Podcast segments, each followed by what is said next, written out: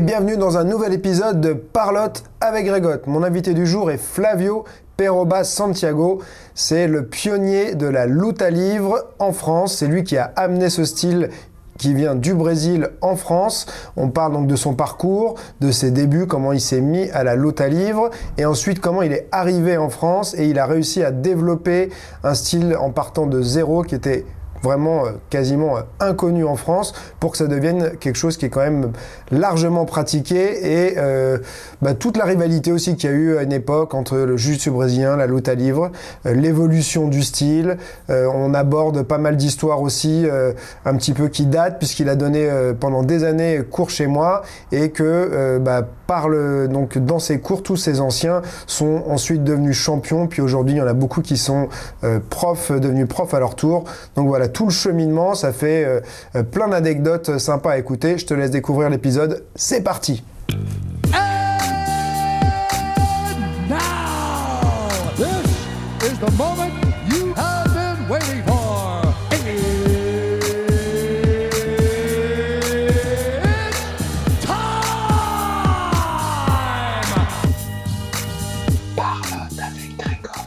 Hello Flavio, Salut Greg, bienvenue sur le podcast. Ça me fait plaisir de t'avoir ici. merci depuis le temps. Depuis le temps, ouais. Bah, c'est vrai que tu, tu donnais cours euh, ici il y a bien longtemps. Je sais plus exactement quelle année c'était. On a commencé en fin 2003. Fin 2003, ouais. Donc c'était, euh, ouais, moi j'ai ouvert en 2002. Donc ouais, c'était la deuxième, euh, deuxième année quoi de d'ouverture du club. Mais c'était le, c'était le premier, euh, je peux dire que c'était le premier club de, de, de la team. Ouais, Et où on a, on a, on a pu bosser tous ces temps, on a pu sortir plein de champions. Ouais, C'est, voilà, c'était, c'est encore, je peux dire que c'est encore euh, chez nous parce que ça continue toujours le travail avec Punk. ouais. Mais c'était le club euh, où on était vraiment chez nous. Jusqu'aujourd'hui, euh, il y a tous ceux qui ont vécu ça, il y a tout le monde qui parle. Comme c'était les entraînements, comme, euh, comme ça s'est passé, tout ça. C'est vrai que c'était marrant. Bon, après, c'était les débuts. Il y avait, il y avait plein de choses, on va dire, dans le club qui, qui étaient moins bien qu'aujourd'hui. Mais moi, je me rappelle d'un truc. À une époque, on avait mis une bâche de lutte. Et à la fin, donc du coup, ça, ça- il faisait hyper chaud tout le temps en bas. Et euh, à la fin, c'était tellement glissant. Et il faisait des concours de, de glissade euh, sur le ventre, sur les fesses. euh, c'était comme une piscine, quoi. Aussi, je me rappelle l'époque de la, de la clim. Mais il Ouais. faisait tellement chaud que la clim, il y avait la, la fumée de la clim, elle montait Ouais. tout de suite. ça descendait même clair. pas. Ouais, on avait essayé de mettre une grosse clim au milieu pour euh, résoudre un peu le- les problèmes de température, mais ça a pas, ça a pas, ça a été un peu mieux, mais c'était pas parfait du tout, quoi. Mais c'est vrai qu'on a vu, bah, j'ai vu tous les, tous les champions de ton équipe euh, passer par là et euh, commencer pour la majorité d'entre eux ici, quoi. Et Ah c'est eux qui font le, un peu maintenant le, quand même le, le, bah, le, le sol en France, quoi. C'est-à-dire, ils ont été champions. Il y en a qui continuent la compétition. Ils sont, il y en a la plupart sont, il y en a pas mal qui sont professeurs aussi. Il y a la plupart qui, qui donnent cours, il y a quelques-uns qui continuent à faire les compétitions. A- C'est juste dommage parce qu'il y a beaucoup qui ont, qui ont arrêté de donner les cours, mais qui préfèrent euh, vraiment s'entraîner.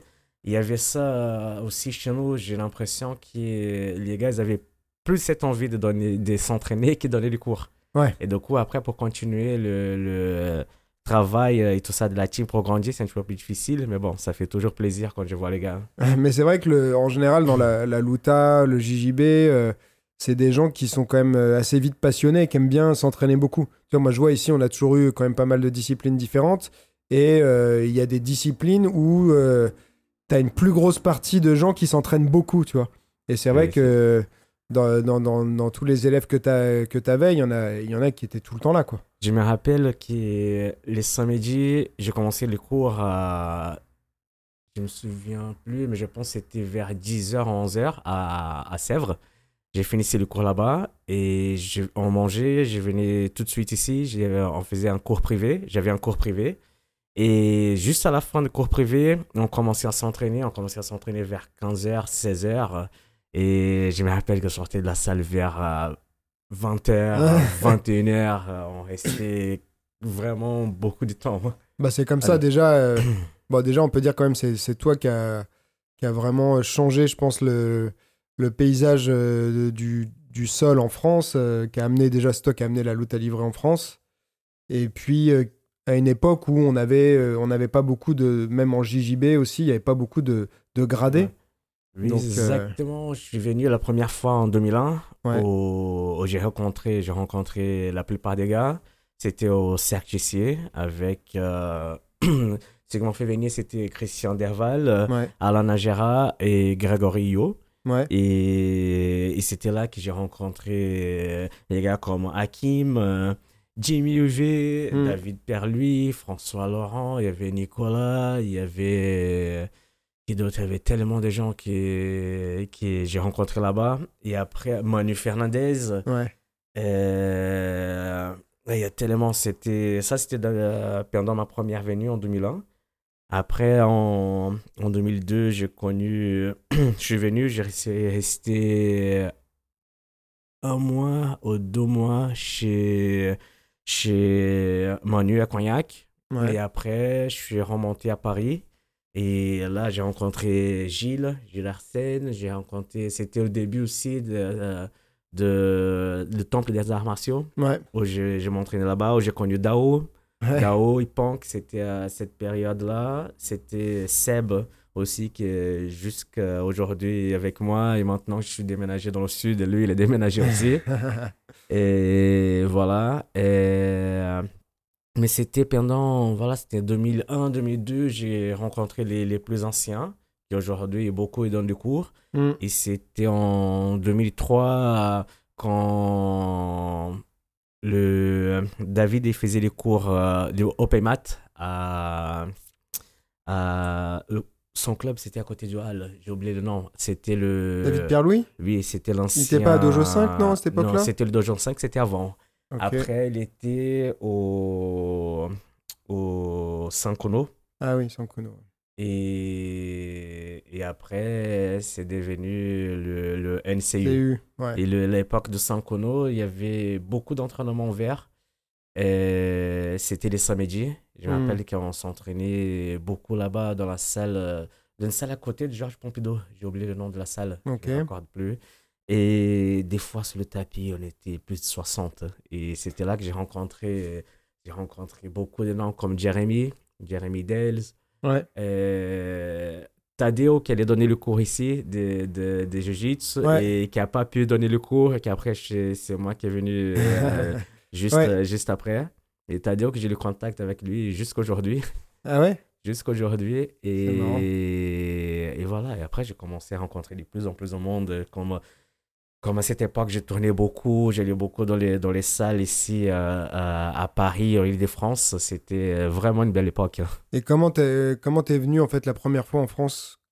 Comment ça s'est passé? Pourquoi t'es venu en France la En première fait, euh, je pensais même pas. C'était, c'est arrivé comme ça d'un, d'un clean d'œil. C'était, euh, c'était, il y a des Français qui sont été partis au, au, au Brésil pour faire les, les compétitions. C'était le championnat du monde. Mhm. Et, et les responsables de, de, de groupe, c'était voilà, Christian Derval, Alain. Il y avait Grégory aussi qui était avec eux. Ils étaient un groupe de certifiés qui était là-bas à Rio. Ouais. Et eux, ils cherchaient de, de, des kimonos à acheter. Et mon sponsor était représentant à l'époque, il était représentant de Machado Kimono. Et euh, quand ils sont arrivés dans le, dans le, dans le, dans le magasin, il y a la, la vendeuse, elle ne comprenait pas quand les gens parlaient et elle ne parlait pas beaucoup anglais. Et elle a vu qu'il parlait français et le propriétaire du magasin, il était franco-brésilien. Du coup, elle l'a appelé. Et comme c'était que des Français, ils discutaient et tout ça, elle, s'est pro- elle, a, elle a proposé de, de faire les gars visiter les clubs de Rio, les clubs de Jiu-Jitsu, les clubs de Lota Livre. Et euh, à ces moments-là, ils ont visité, ça c'était le lundi, ils ont visité les clubs de Lota Livre le lundi. Le dimanche, j'avais combattu. Et le mardi, je l'ai passé au, au, au, au bureau. Et j'ai passé au bureau pour, pour voir mon sponsor après la compétition. Et au moment que j'étais là, j'ai croisé, euh, j'ai croisé, je pense que c'était Christian et Alain. Ouais. Et euh, j'ai croisé. Et juste avant, ils étaient en train de parler de, de, de faire venir les, les, les ceintures noires en France pour donner des stages. Mais ça allait coûter très cher de, de ramener les anciens ceintures noires, euh, surtout à cette époque-là. Mhm. Et, et pourquoi pas un, un jeune ceinture noire euh, et euh, ça pouvait être peut-être être plus tranquille, euh, peut-être qu'il y avoir plus de temps et tout ça. C'est comme ça que ça a commencé. D'accord. Et après, elle a resté dans les négociations pendant un, un certain moment. Et après, c'est venu, ça fait quoi? Ça, ça a duré 3-4 mois, ça, des négociations. Et après, j'avais un combat au, au, au Japon. C'était en début septembre. Et au Shoto, du coup, euh, on a négocié ça pour juste après mon combat. D'accord. Et euh, parce qu'eux, ils connaissaient euh, la lutte à livre quand même euh, à ce moment-là, quand ils sont arrivés au Brésil ou... Non, ils ne connaissaient pas. Ouais. Ils connaissaient pas. Et, et ils voyaient que les gens ils s'entraînaient un peu sans kimono. Ils étaient intéressés. Ils voulaient, ils voulaient connaître un petit peu. Ils voulaient essayer. Et du coup, c'était Armand voilà, qui a ramené dans, le, dans les clubs. Ils ont bien aimé. Et ils ont voulu aussi développer ici en même temps que le, que le jiu-jitsu. Parce que c'est vrai que c'est- à cette époque-là, c'était un peu la guerre entre le Jiu-Jitsu et la lutte à livre. C'était Non? la fin de la la, fin- guerre. la fin de la Mais guerre. il y avait quand même. il y avait quand même. Il y avait, il y avait beaucoup de, de, de, de problèmes. C'était avant, je peux dire, c'était la, la guerre voilà, de, de, des styles. Mais avant aussi, il y avait la guerre des clubs. Ouais. Et donc, il y avait toujours la guerre pour quelque chose. Euh, il y avait toujours la guerre pour quelque chose. C'est c'est assez compliqué, bien différent de maintenant. Ouais. Et euh, pour les gens qui connaissent pas, donc si tu peux juste expliquer un peu la différence euh, donc entre le, le Jiu-Jitsu brésilien et la lutte à livre. Aujourd'hui, je dirais parce que, comme tu vois, euh, depuis 2001, depuis 2001 euh, les, les combattants des deux, euh, des deux styles, ouais. des deux styles, ils ont commencé à s'entraîner ensemble. Mm. Il y a eu un club au, au, à Rio qui s'appelait, Universo Atlético. C'était le, le club qui est le responsable, s'appelle André Benkei. Il est même en Autriche en ce moment. Ouais. Lui, il a réussi à, à réunir euh, grand, des grands noms de, de la lutte livre, des grands noms de, de, de Jiu-Jitsu. Comme euh, à l'époque, c'était Minotauro, c'était Paulão, même Joucan, on s'entraînait ensemble. Ils s'entraînaient avec euh, Jésus, avec euh, Piquet, avec Cromade. Il y avait Miuchin aussi. Il y avait Bouchkapé, là, la- la- l'ancienne génération. Mm. Et ils s'entraînaient tous ensemble. Et, et, et ils s'entraînaient beaucoup, ils sont mélangés beaucoup, ils ont fait beaucoup d'échanges. Et avant ça, il y avait encore une, petite, une différence. Et après ça, ça commençait à, comme je peux dire, à se développer. Et aujourd'hui, je trouve qu'il a la plus grande euh, différence entre les... Là, je parle des, bien sûr des, des bons clubs. Mm. Je trouve que la, la plus grande différence, c'est le, le- les prises avec le Kim et sans Mhm. Kim. Je Voilà, parce qu'en luta, il n'y a, euh, a pas de veste de kimono. Voilà, c'est bon. Il y a l'ancien méthode, l'ancien qui c'est le, le avec le pantalon et ceinture, qui c'est le style de Bruno Silva. Mais les gens aujourd'hui, depuis euh, l'arrivée de la DCC au Brésil, ils s'entraînent euh, beaucoup en short. Ils ont passé à s'entraîner en short, ils ont perdu un petit peu l'origine et voilà, ils ont continué comme ça. Moi, j'ai gardé quand même le, le, Le, le, pantalon. le- le pantalon. C'est pas que je m'entraîne jamais en short, Mm. mais j'ai gardé quand même le, cet effet de l'uniforme. Hmm. Je sais que souvent, enfin moi l'impression que j'avais, c'est que le- la luta aussi, il y a, y a un peu un côté comme en lutte, euh, un peu plus euh, pression, parfois peut-être euh, que qu'en JJB. Je sais pas si C'est vrai ou pas, mais euh, c'est un peu plus, un peu plus agressif, un peu plus. euh, Je peux pas dire que c'est. Oui, c'est agressif, mais ça dépend beaucoup des écoles. hmm. Parce qu'il y a beaucoup de- de- d'écoles de, de, en Jiu-Jitsu qui, qui. Les gars ils sont beaucoup plus en pression. On voit comme euh, les, les gars ils s'entraînaient chez Carson avant, c'était tout le temps en- Ouais. en, en pression. Il y a beaucoup d'écoles Hmm. qui, qui s'entraînent en pression. Après, c'est, ça dépend vraiment de, de style. Et quand on voit, quand on voit à la télé, on a l'impression que, comme le gars avec le Kim, il Mm. met pas beaucoup de pression, il est plus tranquille. Mais dans la réalité, là, les Ouais. gars, ils sont en train, dans les deux, c'est en train de. De, de, de, de- voilà, de situer tous les deux. Ouais. en gros, Mm. on- euh, voilà, c'est ça. Même, euh, même euh, il y a une phrase qui disait Valid Ismail, qui l'entraînement, c'était la jungle. Ouais. L'entraînement, c'était pas la Disneyland, c'était la jungle. Ouais. Et c'était un peu ça. Tant que dans, dans mes débuts, quand je suis arrivé ici, c'était c'était un peu ça. C'est maintenant qu'on est venu plus tranquille parce que sport, il a grandi tellement. Hmm. Et je pense pas que le public d'aujourd'hui, il serait euh, préparé pour l'entraînement comme on faisait avant. Hmm. Et ça, je pense que dans, le, dans les deux styles. Après, voilà, il y a le... Il y a les compétiteurs qui s'entraînent plus dur, mais a, on peut dire que 70% de- du- du public, euh, Ouais, ils sont pas préparés à, à les Hmm. entraînements comme avant. ok. Et alors toi, euh, au Brésil, comment t'as comment t'as commencé euh, la lutte à livre? Comment t'y es arrivé? J'ai commencé, c'était pareil, c'était un truc que je ne m'attendais pas. On, faisait du bodyboard et pendant les vacances, on voulait faire un sport de combat. Et au début, on a pensé à faire de la boxe. J'avais m'entraîné un petit peu en, boxe avec Nelio Naja. Nelio Naja, c'était le, le, l'entraîneur de Rodema Federico, Ouais. de, l'entraîneur de, de, de Vanderlei. Mhm. Je m'entraînais un petit peu avec Nel parce que j'habitais pas loin de chez lui. Ouais. J'avais des potes qui s'entraînaient avec lui. Et un jour, un jour, euh, il y a un pote à moi aussi qui faisait du bodyboard aussi, qui m'avait dit, euh, on était en train de parler du sport, on parlait de, du sport pendant les vacances, Ouais. les vacances d'été. Et lui, j'avais dit que j'allais reprendre la boxe. Et lui, il m'avait dit, mais pourquoi tu n'essayes pas la lutte à livre? J'ai dit, mais c'est quoi ça?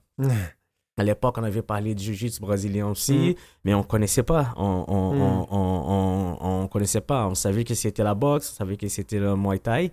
Et, euh, et là, je lui ai dit, oui, j'ai pensé à faire la, la, la- le Muay Thai. Elle dit, mais non, viens t'entraîner, tu vas voir, c'est sympa. C'est sympa. Et de temps en temps, il y a, y a les bagarres au- aussi. Tu vas voir, c'est c'est pas mal, c'est pas mal. Ça... Et, et lui, il m'a pas trop expliqué comment c'était. Ouais. Du coup, j'ai parlé avec mes potes qui voulaient s'entraîner. Il y a un de mes potes qui disait non, je vais faire euh, du jiu brésilien, je vais pas faire la lutte à livre, tout ça. J'ai dit bon, bah d'accord. Mais on est parti à la salle euh, ensemble. C'était un vendredi, je me rappelle, euh, je me rappellerai toute ma vie. Mhm. C'était un vendredi qu'on est arrivé. Mon pote qui m'a appelé pour venir à la salle, il n'était pas là. Ouais. Du coup, je viens, je connaissais personne, tout ça, je viens voir le prof et j'expliquais que c'était un pote qui m'avait dit de venir. J'étais avec d'autres potes, mais eux, ils ont pas, ils se sont pas entraînés. C'était que moi tout seul qui était dans la bouche de lion comme ça. J'étais dans la bouche de lion. T'avais quel âge là? 17. 17, ok. Et tout fin, tout maigrichon. Et, et là, le prof, il avait dit euh, Non, il n'y a pas de souci, tu peux t'entraîner. Et qu'aujourd'hui, c'est c'est c'est combat. Ouais. Et non, je pense qu'il n'a même, il pas, il même pas dit ça au début. Je pense qu'il a dit ça à la fin. Et il dit Oui, tu peux t'entraîner, il n'y a pas de souci. Oui, c'est ça, c'était ça à la fin. Ouais. Et on s'entraînait. J'ai m'entraîné. Et, et mes potes qui disaient, mais Flavio, tape, tape. Et parce que c'est, je voyais que les mecs ils étaient en train de, de, me- de me dominer au sol. Ouais. Il y avait des positions où ils pouvaient me faire mal, mais ils ne faisaient pas. Et après, ils partaient sur d'autres positions tout ça. Mais Ouais. j'avais, je me sentais noyé. Je savais, euh, je pouvais rien faire. Et c'était, je savais même pas qu'est-ce qui se passait avec moi. Je savais, j'avais juste, je savais juste que, voilà, je pouvais pas utiliser mes jambes, je pouvais pas utiliser mes bras, je pouvais rien utiliser. Ouais. Et à la fin, le prof elle est venu, c'était Chin, c'était pas le Seal, c'était le ceinture marron, c'était Chin. Et il avait dit Bon, bah, euh, t'as aimé? J'ai dit Oui, oui, mais c'est, je comprends pas trop et tout ça. et il dit C'est du sport du combat au sol, on doit, voilà, il, il disait On doit immobiliser, on doit dominer l'adversaire et chercher la soumission. On doit le ramener au sol le, et le contrôler jusqu'à la soumission. J'ai dit Ah, d'accord, c'est sympa. Et après, il avait dit, c'est pas tout le temps comme ça. Et Aujourd'hui, c'est le vendredi. C'est le vendredi, c'est que combat. Et Hmm. le lundi et mercredi, c'est technique et, et combat à la fin. J'ai dit, ah, bon, bah d'accord. Juste après, c'était le carnaval. J'ai resté 15 jours, 20 jours euh, sans rien faire, mais j'avais que ça dans la tête. J'avais que ça dans la tête. Et je me souviens que début mars, je suis revenu et, euh, et voilà, on a, on a démarré. Et au bout de, au bout de trois mois de pratique, euh, j'étais déjà en train de faire des compétitions. où J'étais déjà 12e. dans, les, euh, dans, la, dans la catégorie. Après, j'ai continué. Plus j'ai m'entraîné, plus j'avais envie de m'entraîner. Que j'adorais faire de, de bodyboard, j'adorais euh, la plage, tout ça, mais j'ai commencé à aller moins. Parce que l'entraînement, le club, il était à 10 minutes de, de, de chez moi à pied. Ouais. On peut dire à maximum 15 minutes chez moi à pied, même pas. Et la plage, voilà, on était jeunes, on était obligé de prendre les transports avec les planches et tout ça Mm. pour aller à la plage. Ça prenait une journée et tout. Et on a commencé à aller moins à la plage et s'entraîner un petit peu plus. Et comme ça, c'est c'est commencé à venir. Les, après, c'est les ceintures. Les ceintures avant, c'était c'était pas comme maintenant. C'est pour gagner les ceintures, c'était en fait l'entraînement, c'était vraiment la guerre. Il y avait pas ces trucs là, on peut pas perdre. On, Mm. on- on s'entraînait, on pouvait pas perdre. C'était même euh, je me rappelle que quand Bruno Silva venait et il faisait tourner les gars qui s'entendaient pas bien. Parce Ouais. qu'il voulait que l'entraînement, ça soit dur. Il n'y avait pas cette histoire de, de, de je te laisse passer, tout ça, quand on Mm. est fatigué. Non, il voulait que ça soit la guerre. Mm. Du coup, euh, les gars qui s'aimaient pas trop, ils étaient ensemble. Euh, C'était comme ça. Et pour avoir les ceintures, on devait battre les plus, euh, les plus gradés.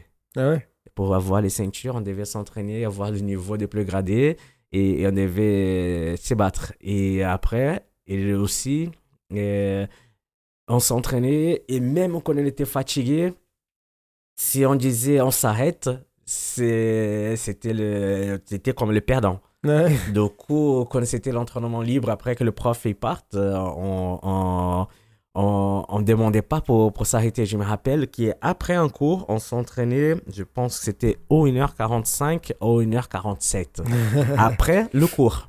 Et on arrivait avant que le cours commence. On arrivait avant que le cours commence pour faire les techniques.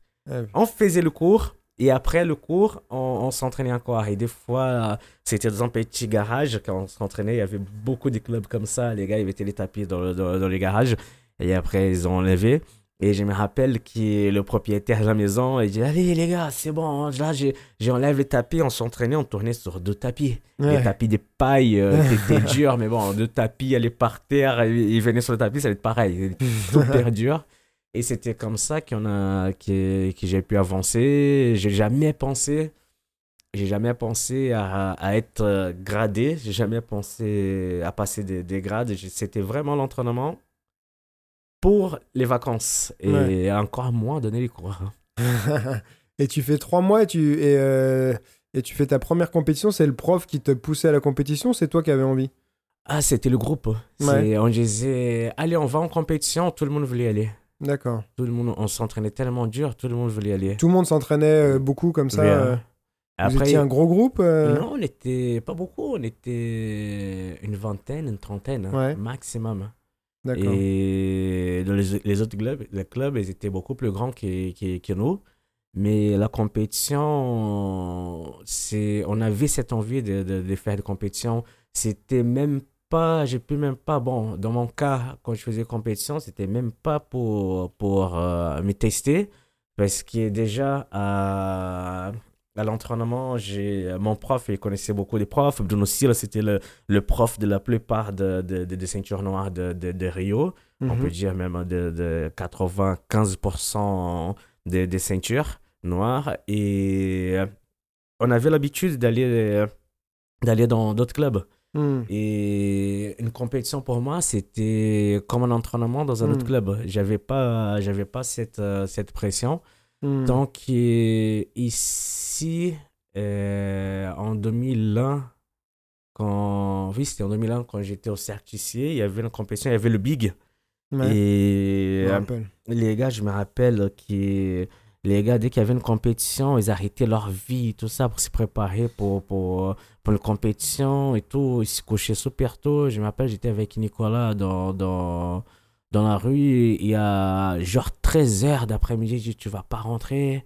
Et voilà, il y a la compétition demain et tout ça. Je dis, mais non, on fait notre vie normale. hein, et. C'est pas grave. Après, euh, voilà, il y a la compétition demain et je sais pas, peut-être on gagne, peut-être on gagne pas, mais on va pour, pour, pour gagner. Et Ouais. peut-être, euh, voilà, peut-être qu'on peut euh, même gagner, mais j'ai pas besoin de, de, de mettre dans cet état comme les gars, euh, ils sont en Mhm. train de se mettre là. Ouais. Et j'arrive dans la compétition J'arrive dans, dans je pense, je me rappelle même qu'ils ont, ils m'ont même pas inscrit. C'était, c'était une galère. Et c'était pas comme, pas comme la Jotte. ouais, Et, c'est pas comme qui, qui m'avait inscrit à la compétition. Et après, voilà, et la compétition, j'ai combattu, les, les, j'ai combattu cette compétition, c'était qui? C'était, il y avait beaucoup de Français, j'ai combattu avec un Tchétchène, avec un Brésilien. Après, j'ai combattu contre Fred Fernandez, Manu Fernandez, il y avait Olivier Michelesco. C'est, beaucoup de, de, des gars que je connaissais dans la, dans la, dans, dans la compétition. C'était bien. hein. Le Big, c'était Ouais. une meilleure compétition pour moi ici en, en, Ouais. en Europe. Et c'était, euh, ça te faisait quoi du coup de combattre euh, plein de gens que tu connaissais comme ça? Que euh, quand tu combats quelqu'un que tu connais bien, tu y vas pareil. euh, Et au Brésil, il y avait déjà ça. Au Brésil, euh, suivant, je combattais contre des amis, des amis très très proches. Et à un moment, on a même, euh, on a même euh, changé de, de, de, de catégorie. Lui, comme il était 1-2 kilos plus lourd que moi, hmm. lui, il est passé la catégorie au-dessus parce qu'on avait marre de, de, Ouais, s'affronter tout le temps, ouais. s'affronter tout le temps. Et ici, c'est, c'était pareil. hein, J'ai combattu contre euh, les gars. Le moment de, de- du combat, c'est, c'est, euh, c'est le moment de, de, de, du combat. C'est pas parce qu'on combat et qu'on bat Hmm. un gars qui, qui, qui on connaît, qui, qui est notre pote, qui on devient ennemi. hein. Ouais. Mais par contre, on faisait des, des, des vrais, des, vrais, des vrais combats. hein. Ouais. C'est vrai, que moi, je le Big, je pense que j'étais là, euh, j'avais été voir le, le Big à l'époque. C'est vrai que c'était une bonne, une bonne compétition. hein. C'est dommage parce que c'était voilà, c'était une compétition simple. C'est voilà, tu, tu venais, tu combattais, tu rentrais dans le, dans le podium quand tu gagnais, Ouais. et c'est fini. Il y avait pas. Voilà, c'était un, un truc simple. Les Ouais. gars, ils venaient vraiment pour, pour combattre tout ça. Franchement, c'était bien, j'aimais bien. Elle était simple, mais bien. Et après, alors, donc, quand tu étais au Brésil, tu es resté combien de temps dans le, dans le club où tu as commencé? Le club que j'ai commencé, j'ai resté jusqu'à ma ceinture noire, en fait. Que ta ceinture noire? Euh, bon, après, c'est un, un peu compliqué parce que il y avait le Bruno Seal qui pouvait pas, c'était le grand maître, euh, mais qui pouvait pas donner les cours tout le temps. Mhm. Il y avait Chin Georges Souza qui c'était le ceinture marron à, à, à l'époque, qui, qui nous entraînait, mais qui, à cause de son travail, à un moment, il n'a pas pu continuer Hmm. à, à donner les cours. Et c'était les plus gradés, à l'époque, euh, les ceintures bleues, qui, qui ont été obligés de prendre le, le, le- le relais. Hmm. Ça, bon, ça, ça a même aidé un petit peu parce que comme ça, il a eu le cours euh, matin, après-midi et soir. On avait un cours le matin, on avait deux cours l'après-midi, il y avait un cours le, le, le soir. Chaque euh, gars a donné un cours, ça, per- ça a permis de, ça avait permis de développer. Mais voilà, c'était un truc qu'on n'attendait pas du tout. hein. C'était. Voilà, c'était bon, les gars, j'ai- je suis obligé d'arrêter de, de donner les cours. Et, mais je reste là avec vous quand vous avez besoin et tout ça. Mais euh, par rapport au travail, je ne pourrais plus donner les cours. Et Hmm. Bruno Seal est venu euh, deux, trois fois, deux fois, quatre fois dans le mois. D'accord. Et donc, on a enchaîné, on a, on a essayé comme ça, et on a, on a avancé.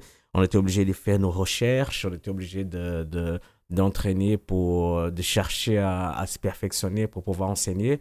Et le groupe d'élèves qui s'entraînaient tous ensemble, après, ça, ça s'est divisé un petit peu. Il y a un groupe qui est parti avec, ses, avec des amis, en fait, à Mhm. l'époque. Et, et du coup, c'est comme ça qu'après, ça a commencé à faire plusieurs euh, petits groupes, mais dans le, dans le même club. Ok. Parce qu'il me semblait qu'à une époque, alors c'est c'est sans doute plus tard, mais euh, après tu as rencontré Pequeño, de ça, mais il n'y avait pas une histoire comme quoi tu faisais une heure et demie tous les jours pour aller Ah t'entraîner? oui, oui, oui. En fait, euh, oui, oui. En fait, c'est après, quand j'étais ceinture noire, Ouais. c'est, ça a commencé comme ça. J'ai... Dans les compétitions, dans les compétitions, on était tout le temps... Grâce aux compétitions, on était tout le temps dans les magazines. Hmm. Et on, on sortait beaucoup dans les magazines japonaises. Ouais. Et Piquern, il combattait au Shoto. Et euh, comme on combattait, comme on combat, comme on combattait, non. comme on était suivant dans, le, dans, les, dans les magazines, il y a, il y a eu des, des, des propositions de faire combattre et moi et d'autres gars. Et, Hmm.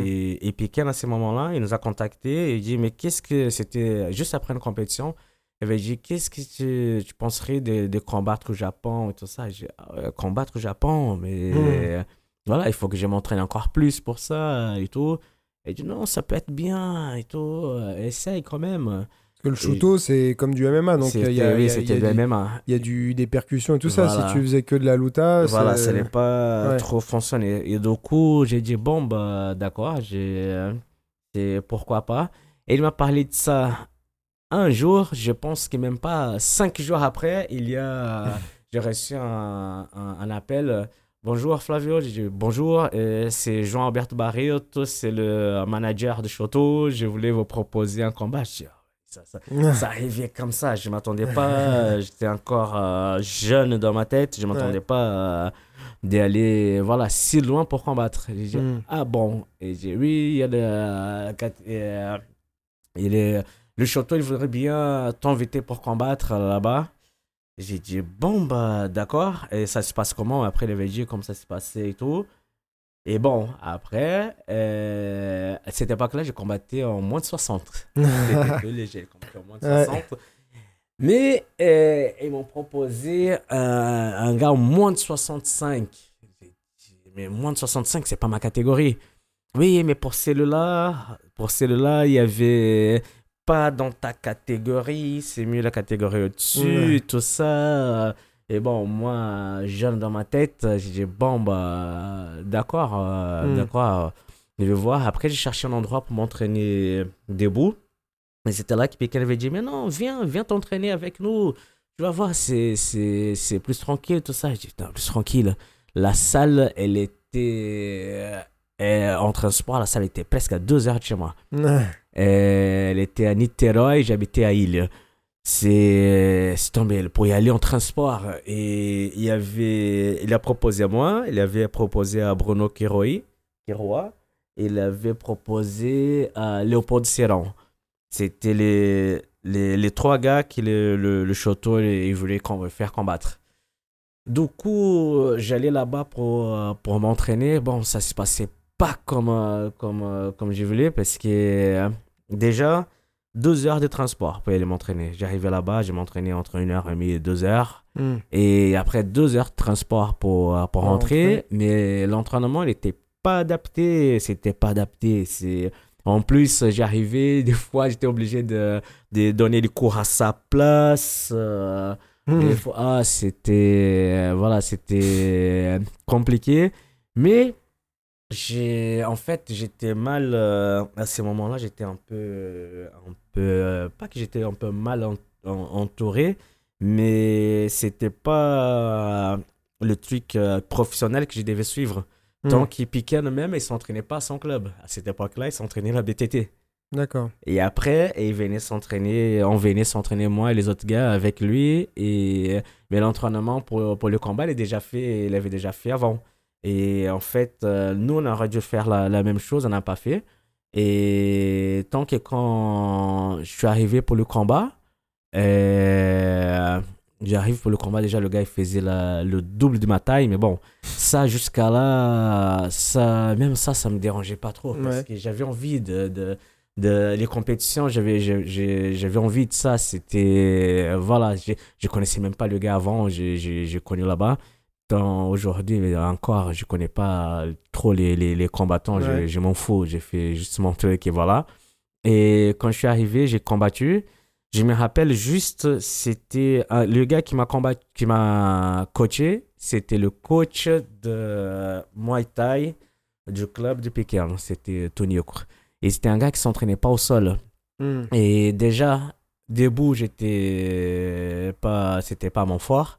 Et après, quand j'ai combat au sol et que j'ai tombé dans une position de renversement, que j'ai, avancé, j'étais encore plus loin que la, que la, que la moitié de la position. Et j'entends le, le, coaching, j'arrive à le, à le- je travaille pour le renverser. Le gars, il commence à tomber, il va sur les cordes. Je viens, je viens à quatre pattes, je tiens ses jambes, je commence à attraper une jambe pour le mettre par terre. Et j'entends le coach derrière qui, attention, coup de genou, attention, coup de genou. Donc, quand j'entends l'attention, le coup de genou, qu'est-ce que j'ai fait? Je le retire pour la garde parce que c'est là où, où, où j'ai travaillé mieux, où je me sentais mieux. Ouais. Et, mais après, euh, quand j'ai vu, quand j'ai vu la vidéo et quand j'ai commencé à réfléchir derrière, mais comment il y avait le coup de genou si moi j'étais Bah oui. en train de tenir sa jambe Mm. et qu'il lui il avait les fesses contre les cordes presque en Mm. train de tomber. Et là, là, voilà, c'est ce qui est venu. J'ai commencé à voir après l'importance de, de, de, de, de coaching. Ouais. Et j'ai perdu pour euh, des trucs, voilà, des petits détails comme ça. C'était même, euh, j'ai perdu, de, c'était euh, partagé, mais bon, j'ai Ouais. j'ai perdu. Après, euh, j'ai demandé au Choto la possibilité de refaire le combat, de, de pouvoir en venir et tout ça. Ils ont dit oui, il n'y a pas de souci, tout ça. Mais après, j'ai dit, ben, ça va être bien dans ma catégorie. J'ai pris, Je Mhm. me rappelle que le champion de l'époque, on a fait même des photos en, en- ensemble. On Mhm. a fait même une photo professionnelle euh, commerciale en, en- ensemble. Mais après mon combat au Choto, 15 jours après, je suis venu en France. Ouais. Et après, c'est mon prof, le ceinture marron encore, Ching, il m'avait dit maintenant que tu vas en France, il faut que tu réfléchisses. Il faut que tu vois si tu veux continuer à combattre ou si tu veux entraîner euh, les gars pour que eux ils peuvent venir à faire des compétitions parce que les deux ça va être un peu compliqué pour, Mhm. pour, pour travailler Ouais. et du coup j'ai comme je suis venu ici j'ai choisi de, de- d'entraîner les gars et à chaque fois que j'ai faisais mes allers-retours au Brésil j'arrivais au Brésil et juste avant il y avait des japonais qui sont déjà passés qui étaient passés pour rechercher les combattants et qui demandaient pour moi pour moi j'étais pas là et du coup, ils voyaient, ils voyaient d'autres gars, ils ramenaient d'autres gars. Et je suis déjà arrivé, je me rappelle, il y avait un élève de Manu Fernandez qui est parti au Brésil. Et moi, je suis rentré dans, ce- dans cette même période. Et. Et. Comment je peux dire? Et euh, je l'ai ramené voir les, les sélections de la DCC. D'accord. Et quand j'arrive euh, pour voir, j'étais, je me rappelle qu'il y avait moi, il y avait l'élève de Manu, il y avait Jésus Cavalcante qui était à côté aussi. Et il y a le gars de, du magazine Tatam qui m'engueule, mais Flavio, pourquoi tu fais pas la compétition? Pourquoi tu n'es pas là en train de faire la compétition et tout ça? C'était la sélection qui, Marcelo Garcia, elle a perdu contre Daniel Moraes et qui après, il était invité pour faire la, la, la, la DCC pour remplacer quelqu'un et c'était là qu'elle a gagné. Mhm. Et je lui ai dit, mais comment j'allais, j'allais savoir? J'étais en France et tout ça. À l'époque, euh, bon, Mhm. les moyens de communication, c'était pas le même que maintenant, ouais. moins d'internet et tout ça. J'ai dit, j'étais en France, je viens juste d'arriver euh, et, voilà, je savais même pas. C'était quand je suis arrivé ici que j'ai vu qu'il y avait les, les sélections de DCC, je me suis même pas entraîné pour. Et ah ouais, j'ai pris une. Waouh, j'ai pris. euh, comme les gars, ils m'ont guilé et tout parce que j'ai pas fait la, la, la, les sélections. Et du coup, voilà, c'est passé, passé comme ça. Mais je me rappelle même la première fois que je suis venu en France, avant que je revienne au, au, au Brésil, j'étais déjà en contact pour faire de- des compétitions là-bas. Du coup, je suis rentré. Juste après, il y avait des compétitions. Et, mais bon, il y a des compétitions que j'étais pas au courant. Et Mais est-ce que les compètes, ça te rapportait un peu d'argent ou pas? Comment tu. Ah Comment non, tu... non, avant, c'était. euh, tu combattais parce que t'aimais ça. Parce que tu t'entraînais beaucoup, alors comment tu vivais? C'est en fait à l'époque j'ai travaillé euh, à côté, j'ai travaillé Ouais. à côté T'avais le et temps de travailler j'avais et- le temps de travailler et j'ai donné les cours aussi. D'accord. Du coup avec le cours, avec les cours là-bas, ça me permettait de, de vivre Hmm. un petit peu. Mais les compétitions avant c'était c'était pas payante. Et pour ceux qui connaissent pas, du coup, là, tu parlais de Pequeño, c'est euh, Alexandre Noguera, c'est ça hein? oui c'est ça. Lui, il a été 10 ans champion du shooto, je crois. C'est ça, un truc comme Euh, ça? Oui un peu moins. Un peu moins Oui un peu moins. Il était invaincu pendant longtemps, quoi. Oui pendant longtemps. Et il faisait. euh, et en parallèle, il faisait des compétitions aussi en lutte à livre au Brésil ou... Et faisait aussi des compétitions en lutte à livre au Brésil. J'ai, euh, j'ai, on a même combattu ensemble. Et Ouais. c'était, C'est comme ça que vous êtes connus ou vous connaissiez avant? Non, on- oui, je connaissais parce que lui, il était, il était connu. Euh, je sais même pas s'il me connaissait ou, pas. Je pense qu'il me connaissait aussi parce que Chromade, il me connaissait. Et je sais pas s'il me connaissait. Et euh, je suis devenu très, très connu quand j'ai combattu avec lui. Ouais. Parce qu'on a fait un combat, euh, même son professeur, il avait dit c'est le premier combat qui, après avoir gagné, il était en train de. de. de. de comme je peux dire, de vibrer, tout ça, parce que c'était, c'était dur. Ouais. Il m'a battu, c'était à la fin, à la fin de, de, de, de, de combat, bien à la fin, fin du combat, et Mhm. j'étais en train de le battre. Ouais. Et c'était sur, sur, euh, la tactique, elle était presque bonne. à, Mhm. à l'époque, il manquait juste un petit détail. Et voilà, mais j'ai même. euh, Est-ce qu'il dominait tout le monde en compétition, lui, à ce moment-là ou, oui, euh, il ouais. dominait tout le monde. Ouais. Une machine. Ah oui, il dominait, il dominait tout le monde. Il y avait, euh, il y avait un, comme je peux dire, un bon, un bon. C'est pas la bonne tête, c'était le physique, Physique, et tout ouais. ça. Ses positions, il faisait très très bien. Sa guillotine, elle est placée très très bien. Les, Mm. clés, les, les clés de cheville aussi. Et il avait un physique, euh, je pense qu'il a, lui, et Mm. son frère, et même son cousin Pavan, qui aujourd'hui euh, donne des cours à Abu Dhabi. Ouais. Et euh, c'est un des anciens de la GF Team. Mhm. Et, c'est un physique de famille. hein. Je sais pas Ouais. ce qu'ils ont dans cette famille. C'est voilà, c'est spécial cette famille. Ouais. Ils sont pas normaux. Il y avait une histoire, euh, il a, lui, il, il y avait pas une histoire où justement il soulevait un. Et projeter des il veaux. projetait des veaux, ouais, Oui, voilà. oui, ouais. oui. C'est un peu comme les gens, ils parlent, ils parlent de Habib, là, Nurmagomedov, qui s'entraîne avec un ours, mais lui, Pequeño, il projetait des veaux. Et quoi. projeter des veaux. Voilà, c'est ça. du coup, forcément, euh, tu, en termes de force, euh. Pour projeter quelqu'un, c'est un petit peu plus facile. ouais, c'est clair. Ouais, moi, je sais qu'il était venu plusieurs fois ici et tout ça. Il était, euh, il était impressionnant euh, physiquement, tout ça. la vitesse, l'explosivité. Ses techniques, c'était du simple, mais il était tellement puissant et tout.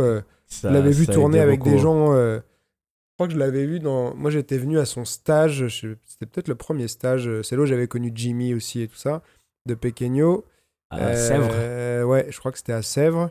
Et j'avais fait le stage et je me rappelle à la fin, il avait combattu même avec Cassim. Avec Kassim ou avec euh, Bouchelagain. Ouais, et, ouais, et qui était, enfin, qui, qui faisait genre 40 cm de plus que lui et euh, je sais pas combien de kilos en plus. Et euh, même, euh, même physiquement, en termes de puissance, il était. J'ai euh, l'impression qu'elle était au-dessus. Ouais. C'est- C'était impressionnant de voir ça, une différence de taille et de poids comme ça, et en fait, tu voyais pas une différence de puissance, quoi. Exactement. Ouais. Alors, il avait sans doute aussi un meilleur niveau technique à ce moment-là, mais, euh, mais euh, ouais, la- ça- son physique, il. ça, était- ça aidait beaucoup. Ouais, ouais, c'est clair.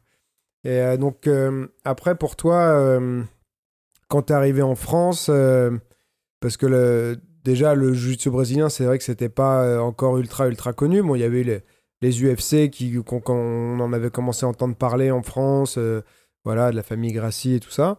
Mais euh, la lutte à livre, aujourd'hui, euh, en France, je pense que c'est quasiment aussi connu que le jiu-jitsu brésilien.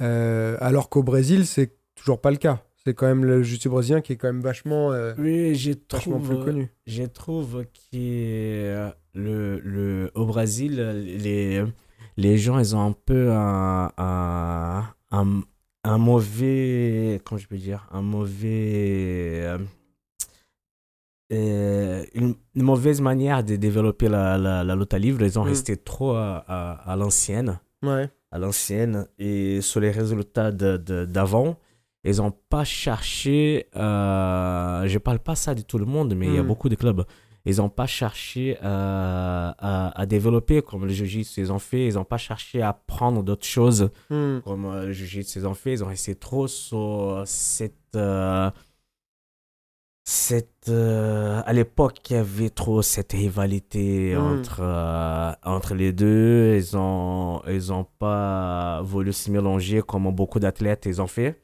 Et je trouve qu'ils ont pris beaucoup de retard sur, sur plein de choses Mhm. et, et aussi euh, le manque de compétition après il y a des compétitions aussi en, en, en jiu-jitsu là-bas qui je sais pas pourquoi ils mettent pas les, les, les gens Mhm. ils mettent pas les, les gens pour, pour, pour combattre. C'est le minimum des, des gars qui vont, qui vont combattre. Après, il y a tou- toujours, je pense qu'il y a toujours, euh, il reste cette histoire de, je, je veux pas que mon élève ait perdre et du coup, il doit avoir cette, euh, cette appréhension, c'est pour mettre dans les, dans les, dans, dans les compétitions plus grandes, c'est c'est difficile à comprendre. Difficile à Hmm. comprendre.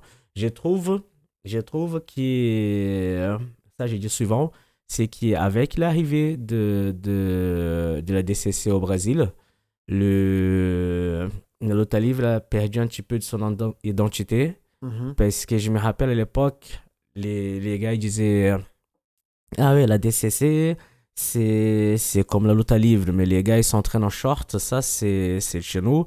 Et du coup, ils ont laissé le, le, l'uniforme euh, des côtés pour, pour s'entraîner en short pour, pour les compétitions. Mhm. Et là, ils ont commencé déjà à perdre euh, son identité. Et après, euh, après il y a- beaucoup de gens qui disaient oui, mais nous, on n'a jamais invité, on n'a jamais invité pour combattre ça, mais il faut, euh, il faut euh, se faire apparaître pour, pour, pour être invité déjà. Il faut, faut faire les compétitions, il faut gagner les compétitions, il faut se battre pour, pour apparaître. Et du coup, je pense qu'il n'y a pas tout le monde qui, qui a voulu se, se, se battre tout ça. Parce qu'il y a beaucoup de- il y a beaucoup de, jusqu'à aujourd'hui, il y a beaucoup de gars qui sont forts et qui s'entraînent, mais que personne ne connaît Mhm. et qui vont pas plus loin que là parce que euh, j'ai l'impression que les gars ils cherchent pas à aller plus loin, je sais pas, je comprends pas. Il y a Mhm. des compétitions, il y a des compétitions qui sont super, des grandes compétitions, qui si les gars ils cherchent un petit peu le sponsoring, s'ils n'ont pas de moyens de, de voyager, tout ça, s'ils cherchent du sponsoring pour, pour y aller, ils peuvent avoir, Mhm. ils peuvent avoir, ils peuvent le faire, et ils ont l'entraînement pour, mais non, ils préfèrent rester dans, le- dans, dans les petites compétitions qui, qui, qui personne parle, que c'est même pas au niveau médiatique, c'est même pas...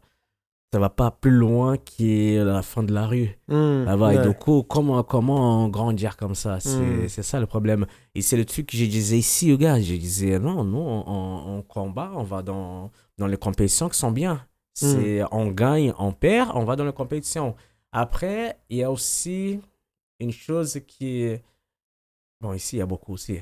Les gens, ils perdent et ils essayent de, de chercher une, ex- une excuse parce qu'ils ont perdu. Mhm. Et nous, on perdait, on revenait au club, on l'a fermé, on venait au club. Pourquoi on a perdu? Il faut qu'on cherche au pourquoi. Et, et, et qu'est-ce qui nous dérangeait? Qu'est-ce que, euh, qu'on n'arrivait pas à faire? Et Mhm. c'est ça qu'on travaillait pour pouvoir revenir dans notre compétition un peu mieux. Et c'est comme ça que petit à petit, on, on, on arrivait, petit à petit, on, on gagnait, on perdait, on gagnait, on perdait, on commençait à avancer. Et je vois que c'est le, le problème jusqu'aujourd'hui. Il y a beaucoup de, de, de, de, de, de monde aujourd'hui. Je parle en tout, que ce soit en lutte livre, en Mm. jiu-jitsu, les, les, les gars, ils perdent. Mais au lieu de chercher pourquoi, non, c'est plus facile de trouver euh, des fois une excuse. Ou sinon, c'est plus facile. Ah oui, mais c'est parce qu'il fait que ça. Ouais. C'est lui, il fait que ça. Il faut que tu cherches quelque chose pour pas laisser le mec arriver dans la position où il est fort. Mhm. Au lieu de dire oui, mais lui, il fait que ça. Mais... Ouais, mais ça, c'est vrai que c'est un réflexe chez plein de gens, c'est euh, de trouver, euh, plutôt que de se remettre soi-même en question et de se dire, bah, en fait, c'est moi qui. euh, bah, c'est moi qui n'ai pas été assez bon ou euh, tout ça, c'est de trouver une excuse extérieure. C'est euh, l'autre parce qu'il il, s'entraîne plus que moi, c'est parce que euh, j'avais pas bien dormi, euh, c'est parce que. Enfin, tu vois. Mais euh, ouais, c'est vrai que c'est pas facile la remise en question et c'est un truc hyper important pour, pour progresser, quoi. Exactement, parce que là, les gens, ils disent oui, mais moi j'ai ci, moi j'ai ça, lui il a ça, ça, ça. Mais quand on monte sur le tapis, c'est pareil. C'est Mm. pareil. J'ai vu tellement des gars qui sont forts perdre contre les gars qui sont moins forts. Il faut juste avoir une bonne tactique. Il faut savoir où, où- où on veut y aller. Mais les gens, ils veulent aller déjà des fois très vite. euh, Mm. et ils oublient des fois leur niveau. Ils veulent euh, mettre, euh, se mettre au-dessus, je sais pas, pour un motif, tout ça. Mais euh, le moment de fait, après, ça, ça pèse. Et quand ça pèse, au lieu de voir au pourquoi essayer de travailler derrière, non. Mm. Euh, ils restent sur acquis. euh, non, j'ai perdu, mais bon, je ne devais pas perdre. Ouais. Et pour toi, c'est important de, de faire de la compétition ou euh, chacun fait comme il veut, tu, tu pousses quand même les gens à... J'adore faire la compétition, Mhm. j'adorais faire la compétition, j'adore être en compétition avec, euh, avec, euh, avec les gars. Mais euh, il y a des gars qui aiment les compétitions et des gars qui n'aiment pas. Hmm. C'est. c'est J'ai dit, j'ai dit, les gars, il y a une compétition, on fait, on fait pas? Et après, quand j'étais ici à Paris, tout le monde voulait faire. Et il y avait beaucoup de gars qui faisaient pas. Mais et je me rappelle aussi que beaucoup de gens de l'extérieur venaient s'entraîner Ouais. et qui connaissaient que les compétiteurs et qui des fois quand ils venaient à la, la- la- à la salle ils étaient en danger avec des gars qui comprenaient pas Ouais. et des fois les gars qui ils ont jamais vu c'était encore ils étaient encore plus forts que les compétiteurs plus Mm. durs que les compétiteurs et les mecs ils comprenaient pas et là je disais mais oui l'entraînement c'est le même pour tout le monde c'est Bah juste qu'il y a des gars qui aiment faire les compétitions Hmm. comme on avait euh, de tous mes compétiteurs je pense que je devais avoir euh, une dizaine de compétiteurs Hmm. tout le reste c'était de loisirs Ouais. mais les compétiteurs, quand ils étaient là, ils se faisaient casser la gueule pour des Ouais. loisirs.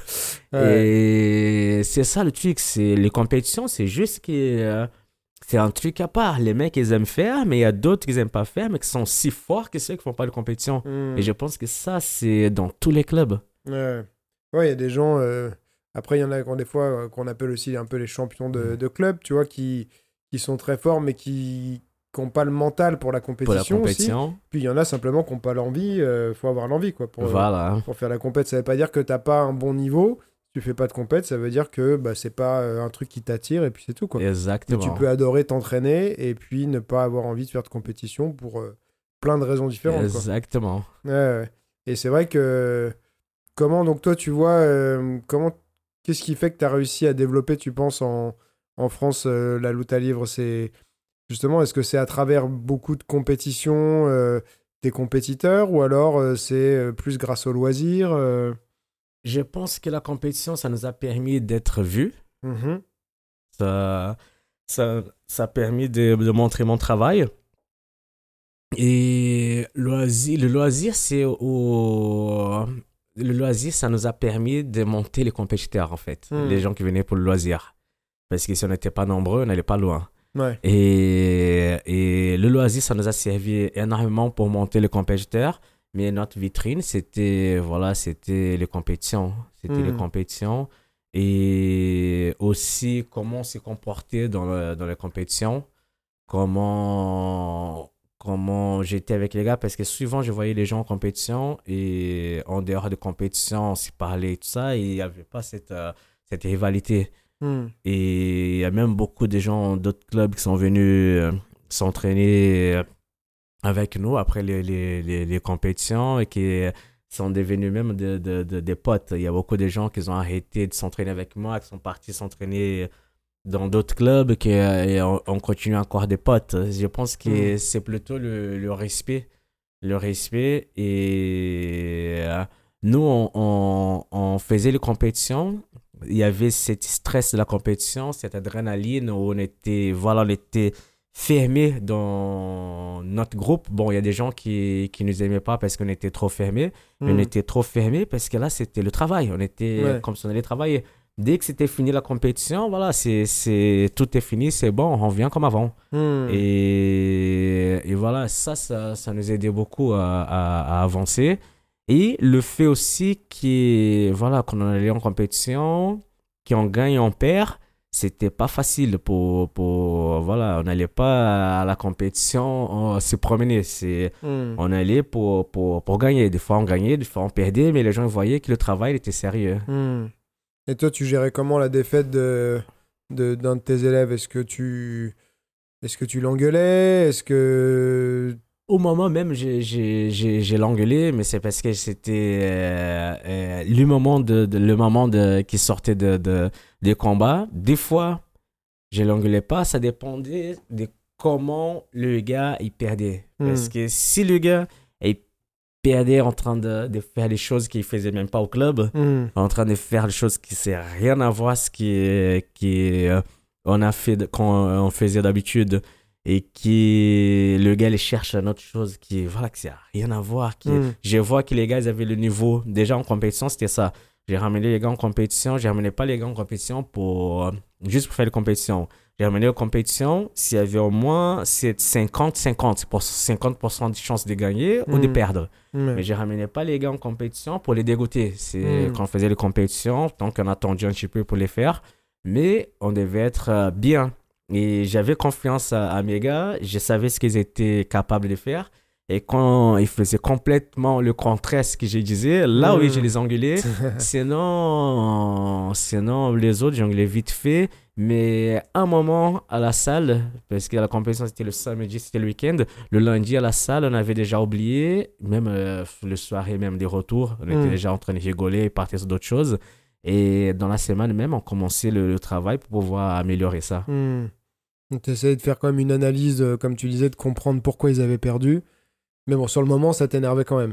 Mais, oui, je pense qu'il est comme, euh, comme n'importe quel, euh, quel, Ouais. quel coach. hein. Et, et voilà, et après, on avait dit, bon, bah, ça, il faut qu'on travaille plus.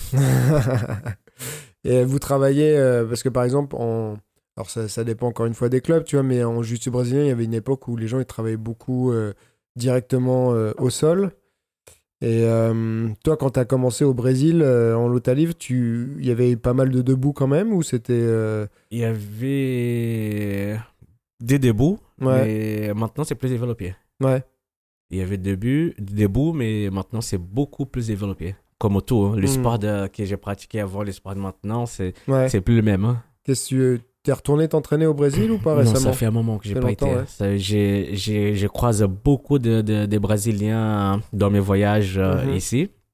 Dans, dans, dans mes stages, quand je vais dans les clubs aussi de, de- des amis, je, je trouve euh, beaucoup de Brésiliens, je rencontre beaucoup de Brésiliens, beaucoup de Brésiliens qui sont même là dans le, dans les top 10 de compétition en, en, en, en jiu-jitsu aujourd'hui Mhm. et on discute beaucoup de manières de s'entraîner, de, de, de forme de corps et tout ça. C'est même marrant parce que les gars ils disent mais comment tu fais pour être euh, pour être euh, comme ils disent euh, actualisé des, des, des, des positions si tu voyages si tu voyages même pas? Mm. Je sais pas. C'est les élèves essayent de voir les trucs, essayent de, de de euh, déplacer et tout ça. Ils voient des trucs sur Internet, ou n'importe quand ils voyagent, qu'ils essayent de placer. Hmm. Et après, j'essaie de comprendre, j'essaie de voir pourquoi ils font ça et tout. Et je Mm. pense que c'est comme ça que je développe. hein.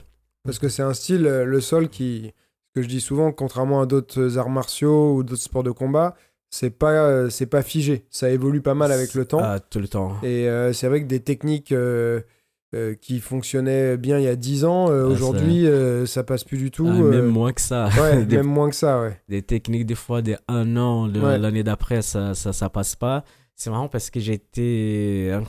J'étais. L'année dernière, j'étais à Lyon, en stage.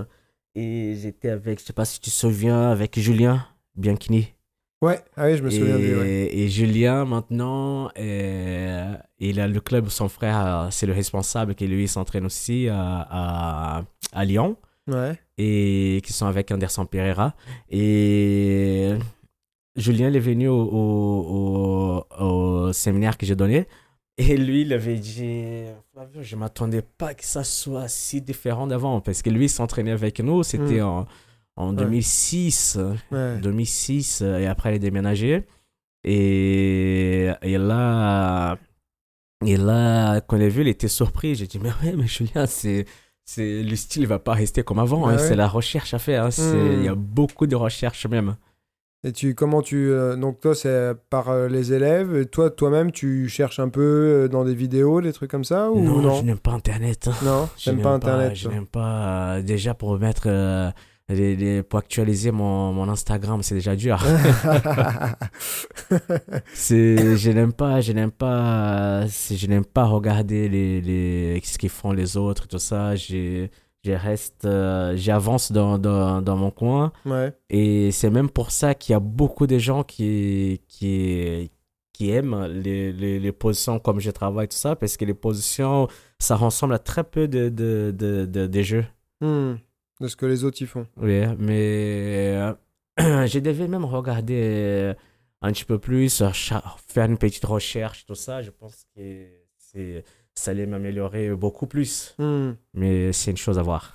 Et même les combats, tu regardes pas. euh, De temps en temps, je regarde. Ouais, quand même. Oui, de temps en temps, je regarde. Il y a des, euh, des compétiteurs qui te, qui te plaisent, euh, des combattants qui, te, qui, qui ont retenu ton attention ou pas, du, pas spécialement Euh, J'aime un peu euh, tout, mais comme je regarde pas forcément, Hmm. je peux pas, je vais pas dire que j'aime plus lui qui est là. C'est Hmm. Ouais. Et euh, Et bon, là aussi, euh, comme je suis en train de, de, de me restructurer de, et de recommencer le travail, recommencer à entraîner les gars pour, pour des compétitions et tout ça, peut-être que je pense que d'ici très peu de temps, je vais être euh, plus, de- plus dans le bain et, ouais. et connaître un petit peu plus les, les, les sensations de, de, de, de Hmm. moment et tout ça. Parce que c'est vrai que ce qu'on n'a pas dit, c'est que toi, tu as déménagé euh, dans le sud de la France depuis euh, combien de temps déjà? Depuis 5 ans maintenant. 5 ans, ouais. Ok. Donc en fait, c'est pourquoi ça, tu voulais retrouver un peu le. Être plus proche de, de la nature et tout ça, comme euh, quand tu vivais au Brésil. euh, C'est bon, une des des choses qui m'a attiré là-bas, c'est en fait c'était pas c'était une invitation, j'ai venu en stage là-bas à, à Monaco ouais. et après euh, les gars m'ont proposé de, de, de venir m'en occuper de, de, de, de la salle et euh, bon la, la- le climat là-bas du, du, du sud ça, Mm. ça ressemblait beaucoup au euh, celui du, du, du Brésil. Ouais. Et ça, c'était un, un facteur, euh, c'était un, un bon facteur pour, pour, pour, pour descendre. Ouais. Même si j'adore Paris, à chaque fois que je viens, c'est, Mm. bon, à part les bouchons, à part les bouchons, j'adore Paris. Mais voilà, c'est la vie, euh, la qualité des vies, tout ça, Mm. tu vois, plus tranquille et tout. euh, Maintenant, avec euh, la famille, en famille, tout ça, c'est, Mm. j'ai trouvé que c'était mieux là-bas. C'est juste que, voilà, pour, pour euh, développer les structures j'étais, elle était trop petite pour, pour, pour développer. Et là, j'ai cherché des choses euh, plus, euh, plus grandes et non- Hmm. on n'avait pas assez de. Je ne pouvais pas faire tout ce qui, qui, j'avais envie. C'était très. C'était très. Quand je peux dire, les structures, elle était, elle était petite. Ouais. Et j'avais, besoin de plus de temps, plus de, de, de, de monde, tout ça. Et du coup, j'ai parti, j'ai, quitté Monaco maintenant. Je commence le travail euh, à, à Nice maintenant. D'accord. Parce qu'avant, c'était la. Comment ça s'appelait euh, Black. Ah, J'étais à Blackout Academy. Blackout Academy, Academy. Maintenant, je suis à Decotin Lab. D'accord. Decotin Lab. Nicotine Lab. Ok. Le lab. Et là, dans le lab, on est en train de, de, de faire nos expériences.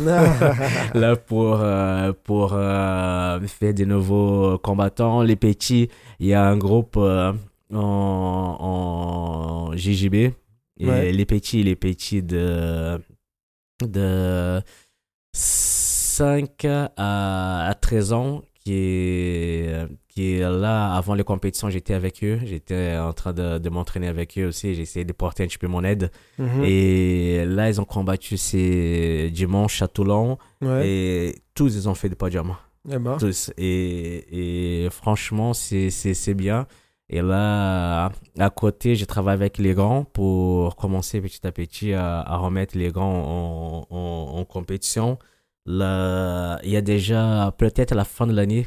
Là, je vois qu'il y a des compétitions de grappling aussi. Et avec les FFL, on va voir si, si on vient ou pas. On, on, on envisage de, de, de, de venir. Hmm. Et voilà, là, c'est, je me relance. D'accord. Et euh, ça, ça, c'est un club qui existait. euh, Depuis Non, longtemps, Le ou club, il c'est- est ouvert en, il est ouvert en début septembre.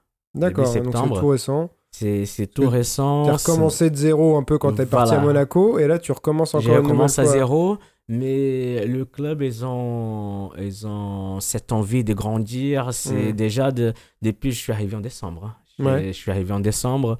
Et depuis mon arrivée, ils ont déjà beaucoup évolué. Hmm. Avant, c'était un club spécialisé au coaching privé. D'accord. Et depuis mon arrivée, ça, ça a déjà développé pas mal. Il y a maintenant des cours, il y a des cours collectifs avec les, les gamins. Il y a des cours collectifs euh, en boxe pour les, les féminins, le cours Mhm. collectif féminin. Il y a, nous, en lutte livre, on commence, il y a le cours de, de, de Jiu-Jitsu à midi.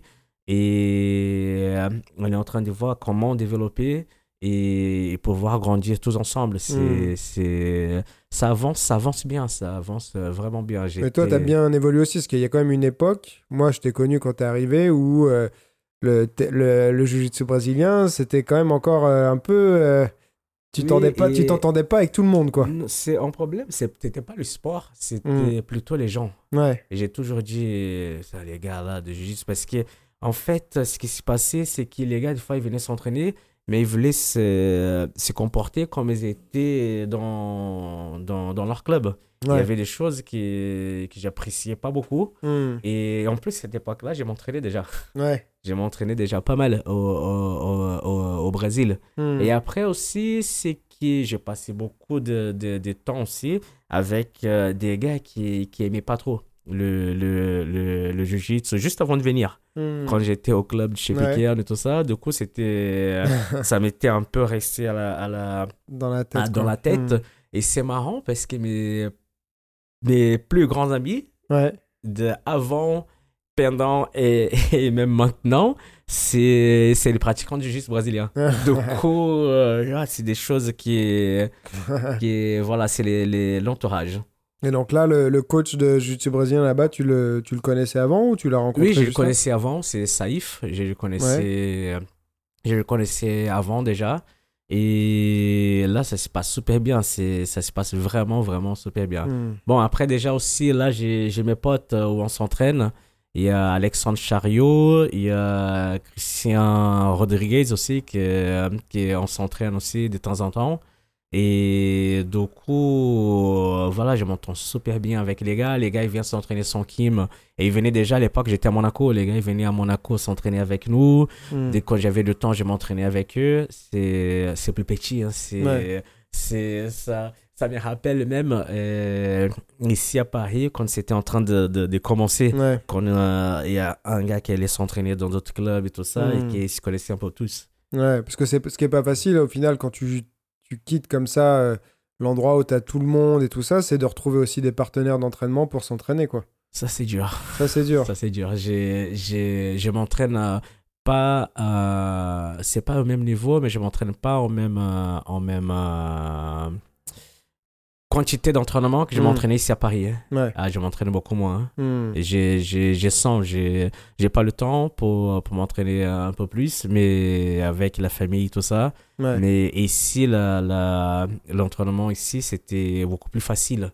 Ouais. Et bon, déjà, j'avais beaucoup de, de, des gars qui étaient forts. J'avais pas besoin d'aller m'entraîner ailleurs. Ouais. Et le club, il était euh, toujours plein. Du coup, euh, voilà, quand je voulais m'entraîner ailleurs, c'était quand j'allais euh, chez Jeremy ou sinon chez David et de temps en Mm. temps chez, chez, chez Hakim. Ouais. Mais voilà, et là-bas, là-bas, je m'entraîne que avec les débutants. Ça, Mm. c'est, c'est bien différent. Le temps de faire évoluer les gars et tout ça. Bah oui. les- à chaque fois, je suis en train de. Je donne des exemples des gars ici à Paris.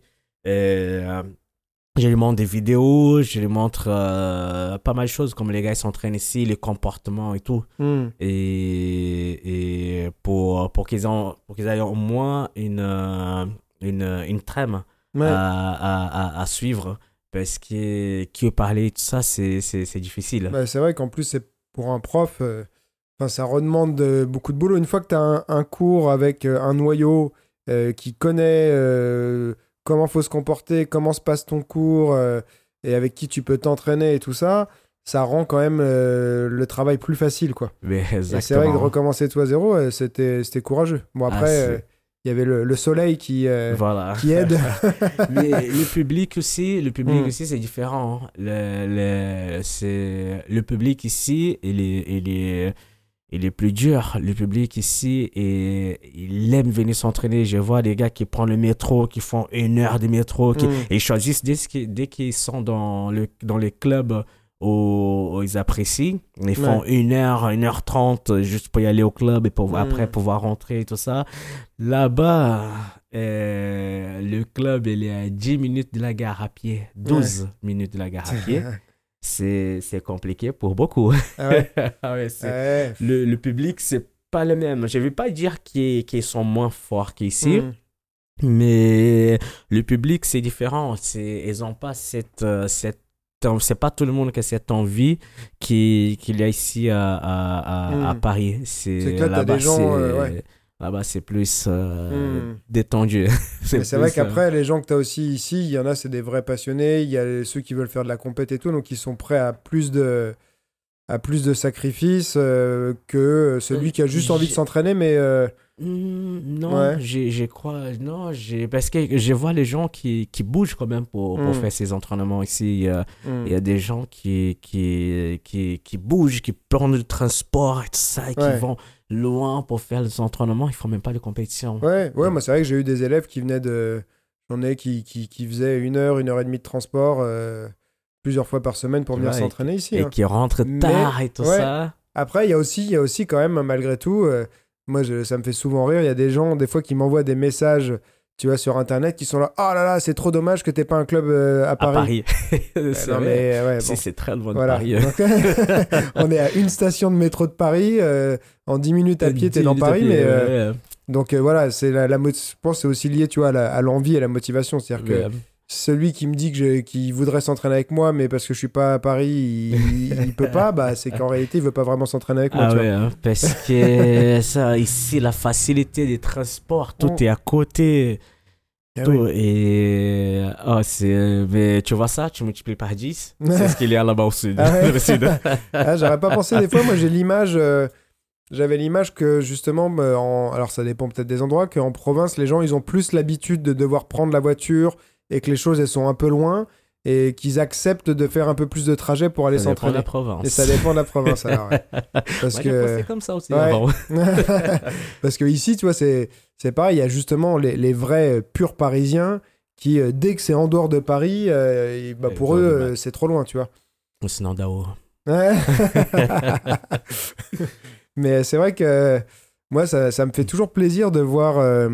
Euh, bah, du coup, j'en connais plein de tes élèves qui ont commencé ici et de, de voir des gens qui sont. euh, en- bah, pff, ouais, donc 2005, ouais, euh, 13 ans, 12 ans, 13 ans plus tard, qui sont toujours en train de s'entraîner. quoi. La dernière fois, il y avait euh, Didier qui était passé. Uh-huh. Et j'étais, ah, t'es en... fait, euh, lui, je l'avais pas vu depuis super longtemps. Mais- Il y en a plein que j'avais vu, tout ça, mais. euh, et j'étais là, ouais. Et les euh, gars, ils s'entraînent. Ouais, il est toujours, il s'entraîne tout le temps, il est toujours euh, bien costaud, il a euh, le bon physique et tout, il a pas lâché. Et c'est vrai qu'il y en a plusieurs comme ça.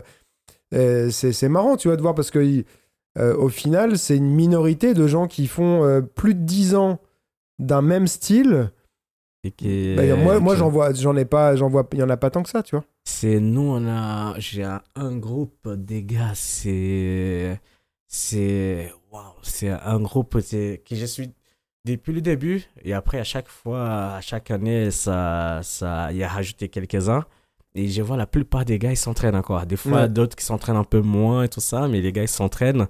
Et euh, des fois, on sent même pas le, le, le, le temps qui est, qui est, on est passé ensemble, le temps qui est- qui est- qu'on a d'entraînement. Bah oui.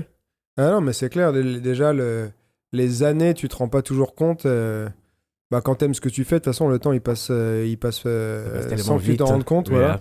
Euh, Mais c'est vrai que bah, Jimmy, euh, il donne cours ici, tu vois. ah, En- il donne cours vois. en Krav Maga, ouais, ouais, il donne cours en Krav Maga, mais euh, on a des fois on discutait. C'est vrai que bah, on se rappelait que parce que je m'étais retrouvé à m'entraîner avec lui au stage de Pequeño. C'est comme ça qu'on s'est connus la première fois avec Jimmy. Et on parlait de ça. Et c'est vrai que ouais, c'était genre euh, 2002 peut-être ou un truc Ouais, comme ça. Euh, Jimmy, je le connais depuis 2001. tu vois. Donc euh, là, on est en 2019, ça fait 18 ans quoi. Ouais, ouais, depuis Ça commence à 2001, faire euh, super longtemps. Pank, c'est pareil, je le connais depuis, euh, bah, depuis qu'il était venu s'entraîner ici euh, avec toi, tu vois. Donc euh, ça fait 12-13 ans facile. Quoi. euh, Le temps passe euh, hyper passe vite. Très vite. hein. Et euh, c'est toutes ces têtes-là, des gens qui, qui, qui sont. qui restent passionnés, tu vois, par un truc. et tout. ouais, plus de 10 ans, 15 ans plus tard. et moi, les hein. Ouais, moi, moi je trouve ça génial, tu vois. Et c'est vrai que c'est pas dans tous les. T'as des... Je trouve qu'il y a des styles qui ont. Peut-être qui, qui te rendent un peu plus fou que d'autres et, Ah euh, oui, c'est et tu, vrai, hein. tu deviens obsédé par le style et ça reste. euh, Ça Mais, euh, pratique longtemps. Il y a tellement de recherches à faire. Mm. C'est, c'est, ça change tellement. Ça, ça, tu dois te poser des questions tout le temps. Ouais. Tu, tu, bon, si tu t'entraînes correctement.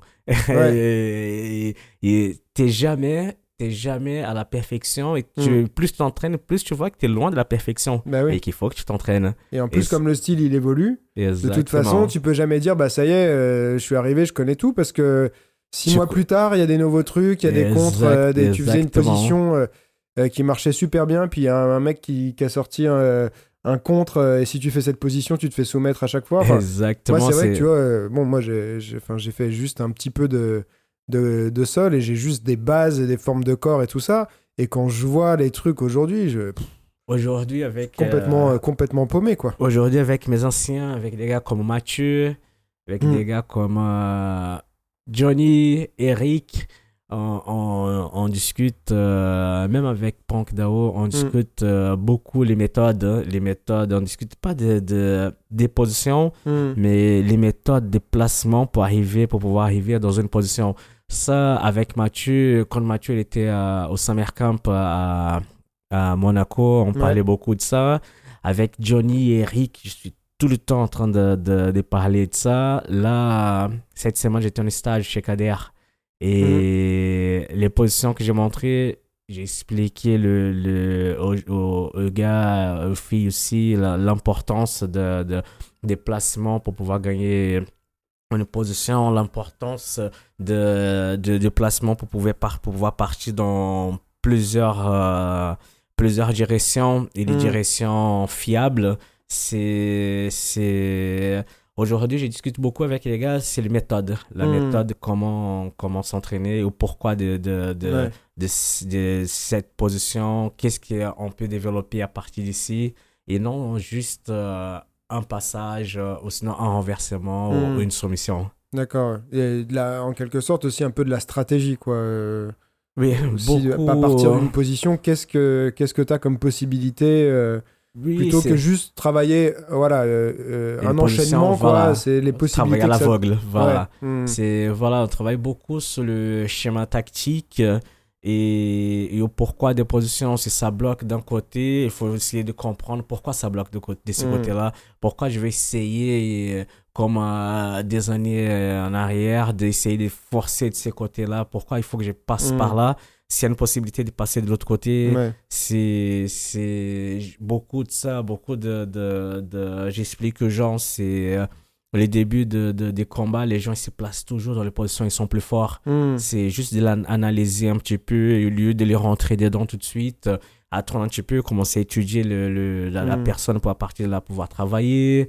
Il y a tellement de, de, de choses Mm. qui, a, qui a changé avec le temps. Mais est-ce que les bases, quand même, euh, les fondamentaux, est-ce que ça reste quand même pareil qu'avant?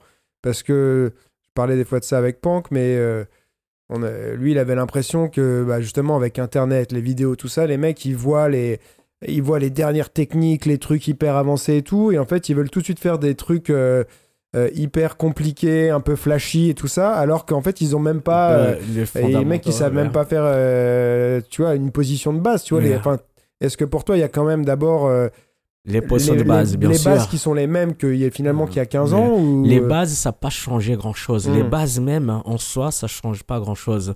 Mais c'est à partir de ces bases-là qu'on va partir sur les autres positions. Parce que, Mm. euh, comme euh, tu viens de dire, les gars, ils veulent faire les positions de d'aujourd'hui, les positions de, voilà, de la mode, c'est une position fantastique. Hmm. Le problème, c'est que les gens qui font cette position-là, euh, on, on cherche le pourcentage des gens qui arrivent à faire. Dans, le, Mm. dans le nombre des des- des- des pratiquants, le, le, quand on voit bien le pourcentage des gens qui arrivent à faire, c'est quoi? C'est 2%, 3% des, des, des pratiquants. Et eux, leur corps, ils sont habitués à faire ça déjà. Ils ont Mm. travaillé ça pendant longtemps, peut-être pendant des années pour arriver à là. Et les gens, ils oublient ça. Ils veulent apprendre. Ah ouais, j'ai vu ça, j'essaye de, de copier sur Internet, tout ça. Ils essayent de faire. Mais tous les détails qui est derrière, la base qui est Mm. derrière, et ils, ils- ils n'ont pas. Mais après, a- bon, je vais pas dire que les gens n'arrivent pas. Il y a des- des gens qui arrivent quand même à, à, à Hmm. le faire. Mais après, ça dépend qui t'es en face aussi. Ouais. Et, et tout ça, ça, ça, ça joue, ça joue, mais il faut, pour moi, il faut, il faut garder les bases. J'ai jamais, j'ai toujours, je me suis toujours battu pour que le club, que les, les positions que je montre et que le club, ça soit, même le club, ça soit pas un truc de mode. Hmm. Parce que la mode, c'est simple. La mode, elle arrive, elle reste un petit peu et après, elle part. Ouais. Et, et après, quand elle va partir, qu'est-ce qu'il va faire? De, Hmm. de ça. Mais si tu as une bonne base sur des positions solides, tout ça, que tu sais comment travailler, tout ça, à partir de là, c'est toi-même qui vas travailler tes positions, Mm. tu vas venir d'autres choses, tu pourras faire même des choses qui à ce moment-là étaient de la mode, tu pourras venir sur des trucs qui ça ressemble un petit peu, parce que tu as ta base, tu sais où tu des peux choses qui aller. changeront pas Voilà. et il faut les maîtriser euh, parce que ça, c'est ce qui restera euh, euh, dans 10 ans. Ça sera toujours la même base à maîtriser, quoi. Exactement. Et c'est vrai que il y a, euh, je sais pas, des fois, tu vois, on aime bien se dire, euh, est-ce que, parce qu'il y a toujours le Rickson qui était, euh, qui est une légende et tout ça, tu te dis, est-ce qu'avec toutes ces nouvelles techniques, bon, même si lui, il est complètement cassé de partout, mais est-ce que le Rickson de, de il y a, je sais pas, d'il y a 20 ans, euh, il se ferait complètement dominé par les champions d'aujourd'hui avec les nouvelles techniques? Est-ce qu'il serait complètement dépassé? Ou est-ce que ses bases à lui, ça serait suffisant quand même pour, tu vois? Ça pourrait déjà, euh, quand on voit les compétitions d'avant, on voit, on se rend compte comme les gars ils étaient en- dans les bases, comme les gars ils étaient solides dans les Mm. placements et tout ça. Aujourd'hui, ça, ça bouge un petit peu plus euh, Mm. dans, dans, dans, dans tous les sens. Mais Hickson, même à, à son époque, il était déjà bien évolué a- par rapport à avance. les autres, Mm. bien en avance par rapport à les autres, euh, les autres combattants. Mais c'est des, générations différentes. hein. Mm. J'ai- Ça, on pourra jamais savoir Ouais. si les trucs d'avant, ça allait marcher aujourd'hui, si les trucs d'aujourd'hui, ça allait marcher avant. Mais. euh, Parce que son fils, il a un style pas hyper complexe. euh, c'est Kron, c'est ça euh, Kron, oui. Il a pas, il fait pas des trucs euh, de fou, quoi, lui, non? Il est Non, quand même assez sur des, c'est- C'est sur les bases. sur les bases, quoi. Oui. Et il, il gagne. Enfin, Ouais. même, Et là, à- j'ai pas suivi depuis longtemps, mais je sais pas s'il continue. Et, euh, mais compétition, quand on, voit, mais- quand on voit bien, quand on voit bien les, les, les, les combattants, que, euh, même les champions tout ça, on voit que derrière leur position, ils dominent bien les, les, les bases, ils dominent Mm. bien euh, au, au- pour arriver dans leur position, il faut qu'ils soient forts dans, dans, dans leur base. Mm. Un exemple comme les mecs euh, qui faisaient beaucoup, euh, qui font encore avec beaucoup de beating ball. Les mecs, pour faire Mm. beaucoup de beating ball, ils travaillaient beaucoup la de la rive avant. Mm. Et à partir de là, ils ont commencé à développer et venir là sur le, sur le beating ball. Mais ils avaient leur base des comme attrapés, comme le crochet, le pied derrière la jambe pour travailler Mm. en de la rive et tout ça. C'est, tout ça, ça fait partie de la, de, de la base. Ouais. Que les gens, ils oublient ça. Mais parce que c'est vrai que le là le- depuis ça fait plusieurs années que c'est le- les clés de les clés de cheville et tout ça avec euh, bon euh, Danaher aussi et, tout ça. Mais euh, j'ai l'impression que par moment du coup il y en a qui se concentrent presque plus que sur ça et Et qui vont- oublient le reste. ouais qu'oublient complètement le reste. Et euh, mal enfin en tout cas il y en a il y a peut-être euh, tu vois, moi je suis pas assez pour savoir mais il y en a peut-être qui ont commencé à trouver des solutions un peu à son système mais t'as l'impression qu'il y en a qui pour l'instant ils arrivent à avoir du succès juste en utilisant ce système là et que les bases elles sont pas suffisantes pour euh, pour les empêcher tu vois parce qu'une fois que tu rentres dans leur séquence t'es- si tu sais pas euh, ce qui suit t'es euh, Parce que les gens rentrent dans leur séquence. ouais voilà faut pas ça. rentrer dedans quoi C'est et quand j'ai dit il faut, faut pas rentrer, c'est pas rester là à, à, à, à le bloquer. Il faut juste euh, regarder et voir où tu dois te, te placer. Hmm. Où tu dois te placer pour, euh, pour, euh, pour éviter. Moi, j'ai des gars qui s'entraînent là-bas, qui, qui vont là-bas. Kostia il va s'entraîner là-bas souvent aussi. Il y a Eric qui suit, suit beaucoup. Mais Johnny aussi. Johnny aussi. Mm. Mais quand, quand tu sais comment se placer, quand tu sais dans quelles attaques le, le, le gars il est fort, à partir de là, tu, tu arrives à, à- ou à contrer et partir sur d'autres positions, ou tu arrives à, à juste à contrer. Hmm. Mais c'est comme ça. Mais il faut contrer ces positions. Il faut, il faut chercher pour contrer cette position-là et ces méthodes-là, parce que c'est ça qui va faire évoluer. C'est à Mm. partir de là qu'après, ils vont trouver d'autres manières de faire et qu'après, ces positions vont repasser avec d'autres qui vont venir Mm. derrière. Et à partir de là, ceux qui restent bloqués, ils disent Ah, mais j'arrive pas. Ah, mais lui, c'est comme je disais au début, Ouais. c'est ça reste euh, tu restes dans ton petit cercle fermé et tu peux pas avancer mais c'est le contraire il faut avancer il faut Mm. euh, c'est le contraire c'est c'est le gars il fait la position elle est bien et tout ça. Il faut essayer de le contrer il faut essayer de le contrer pour le casser parce que c'est comme ça à partir de là qu'il va chercher une autre chose pour évoluer. Et c'est à partir de là que ça va te faire évoluer aussi Ouais. parce que tu seras obligé de chercher aussi une chose que j'ai fait beaucoup et que je faisais ici j'ai fait tout le temps. Donc, j'ai dit aux gens de faire, c'est quand je m'entraîne avec les gens, j'ai- je donne même euh, aux positions aux gens où ils peuvent contrer les positions que j'ai fait. Hmm. Et des fois, il y a des gars qui demandent, mais pourquoi tu as fait ça? Je dis, mais c'est simple, là, tu vas commencer à bloquer mes positions. Après, je vais rester en difficulté, je, je serai obligé Hmm. de, de rechercher quelque chose derrière. Ouais. Et c'est ça qui me fait avancer. Si Mm. je te donne rien et tout ça, que je vais juste te dominer, te dominer, te dominer, je vais être euh, voilà, le champion de, de, de- de tapis. Mais dès que je vais dehors et tout ça, je sais plus rien faire. Et Ouais. quand les gens de l'extérieur vont venir chez moi, c'est pareil, je saurais rien faire. Hmm. Mais non, il faut, c'est le contraire, il faut évoluer. C'est, c'est, c'est, c'est cette confrontation, tout ça qui, qui nous fait évoluer. hein. Bah, c'est ça. Moi, je sais que par exemple, euh, avec euh, Yuri, euh, je fais mes, mes cours de lutte avec lui depuis euh, 8 ans, je crois, ou 9 ans, toutes les semaines. Et bon, bah, au début, j'apprenais, donc je, je lui posais jamais de problème, mais avec le temps, j'ai commencé à être pas trop mauvais. Et on a ça, tous les deux, on a, bah, même si lui, c'est un excellent lutteur, sa lutte, elle a continué à évoluer. Parce qu'il y a un moment où bah, ce que lui faisait, moi je savais ce qu'il allait faire, j'avais trouvé des contres. Donc il est obligé de trouver une- un autre truc. Et moi, il y a des périodes, et des fois, il se passe euh, plusieurs mois où j'arrive à lui placer tout le temps euh, le même truc. J'arrive à lui, j'ai une technique ou deux que j'arrive à lui placer tout le temps. Et puis, bah, au bout d'un cer- certain nombre de mois, d'un seul coup, il a un contre. Et donc, je suis obligé de trouver un autre truc, tu vois. Et des fois, il y, a des- y a plusieurs mois comme ça où euh, s'il arrive à prendre une position, je me fais avoir à chaque fois. Et si moi, j'arrive à prendre une position, j'arrive à l'avoir à chaque fois. Et on finit par un moment par se faire, par trouver, euh, tu sais pas trop. Euh, ton cerveau, il travaille un peu Oui, tout hein. seul aussi. À force de se faire avoir, de se faire avoir, déjà, ça t'énerve. et tu cherches des solutions. Et euh, c'est vrai que c'est comme ça que t'évolues, quoi. Et euh, euh, Il faut, il faut même pas s'énerver, même si Mm. c'est difficile à dire. Ouais. Mais c'est là, c'est le, le corps, il est en train de, de Mm. s'habituer, de s'habituer. C'est comme pour marcher, qu'on essaye, quand on était petit, on essaye de marcher, quand on tombait, quand Mm. on continue, on continue. Là, c'est pareil. C'est la- Ouais, la mais c'est vrai qu'il y a des trucs, il y a des moments sur le. Tu dis, bah, celle-ci, j'arrive jamais à la contrer, je vois même pas comment je peux la contrer. Et puis des fois, deux mois plus tard, t'as trouvé un contre. euh, Mais c'est ton corps qui a trouvé un truc tout seul, tu vois. Exactement. C'est vrai Et que c'est ça que c'est génial. Ouais, c'est pour ça que c'est génial, c'est pour ça que c'est vrai que t'as jamais fini. euh, ça, c'est euh, c'est un, un truc qui est super. Mais tu vois, sur, le, euh, sur les clés de cheville, moi, j'avais vu euh, un combat, c'était Vini, euh, je sais plus comment on dit. Magalhães. Ouais, contre, euh, je sais plus comment il s'appelle, euh, un de chez Danaher, là, qui est super fort aussi. Et il avait réussi à complètement euh, euh, bloquer son jeu. euh, il rentrait pas justement dans son système, quoi.